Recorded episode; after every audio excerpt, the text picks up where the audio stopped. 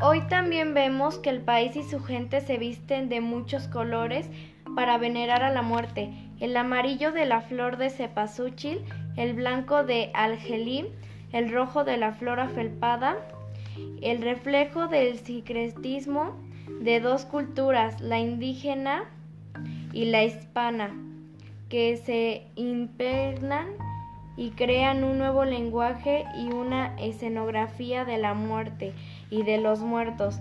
Hay que considerar que la celebración del Día de Muertos sobre todo es una celebración de oración a la memoria.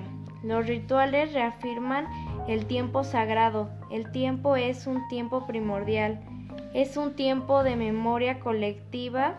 El ritual de, las ánimas es un acto de privilegia el recuerdo sobre el olvido.